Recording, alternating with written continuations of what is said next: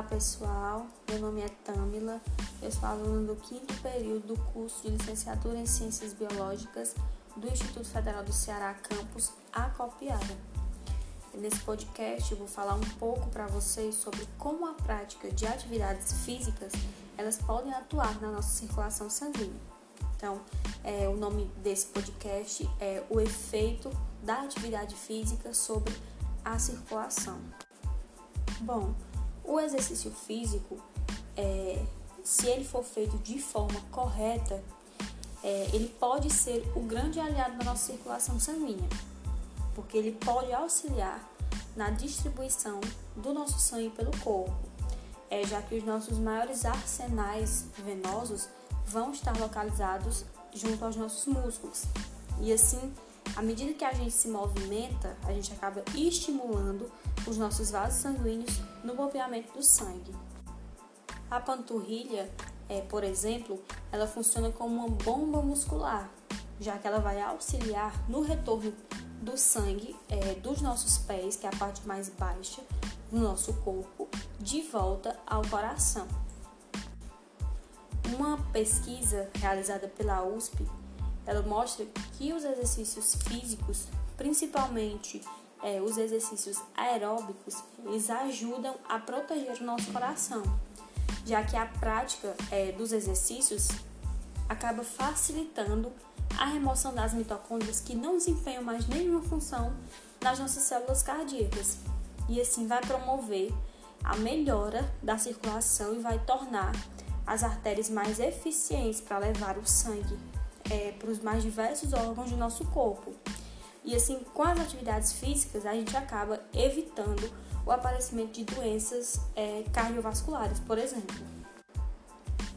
E aí é importante é, ressaltar que as práticas é, de atividade física elas devem seguir alguns preceitos, é, algumas regras, como por exemplo, a gente deve escolher atividades físicas que são adequadas à nossa condição física para não fazer esforço excessivo e acabar prejudicando a nossa saúde, ao invés de ajudar, de ajudar a promover a nossa saúde. Se a gente não souber escolher as atividades físicas adequadas para a gente, a gente pode acabar prejudicando a nossa saúde. É importante também a gente entender como e por que a atividade física ela deve ser realizada e o tempo da execução também aumentar a intensidade da atividade física de forma gradual ao longo do tempo, de acordo com os, os nossos objetivos. E por fim, equilibrar a prática de atividade física com uma alimentação adequada, com uma alimentação saudável. E atualmente, é, nesse contexto de pandemia, muitas pessoas elas estão buscando formas de se exercitar em casa, apesar de não haver um acompanhamento regular de um profissional de educação física, as videoaulas e os aplicativos de celular, por exemplo, eles têm ajudado muito as pessoas a praticarem exercícios físicos em casa. E esses exercícios podem ser diversos, é, como yoga, zumba, aeróbica, é, vários tipos. E tem se mostrado, esses aplicativos e essas videoaulas, elas têm se mostrado muito eficientes no combate à ociosidade que a gente vive por estar em casa e a gente não está muito habituado com tudo isso. Então, esse, a tecnologia né, tem ajudado com as práticas de exercícios físicos em casa. E por fim, é, a, é, a atividade física ela é essencial para o bom funcionamento do nosso corpo como um todo.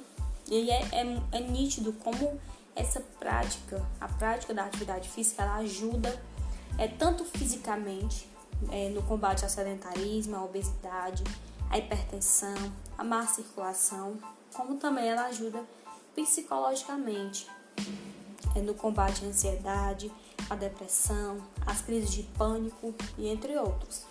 Portanto, é, é importante que a gente considere a prática do exercício físico em nossas vidas. É importante que a gente pratique. E o exercício físico ele é possível em todas as faixas etárias E lembrar né, que o importante, o mais importante, é que a gente saiba respeitar os limites do nosso próprio corpo.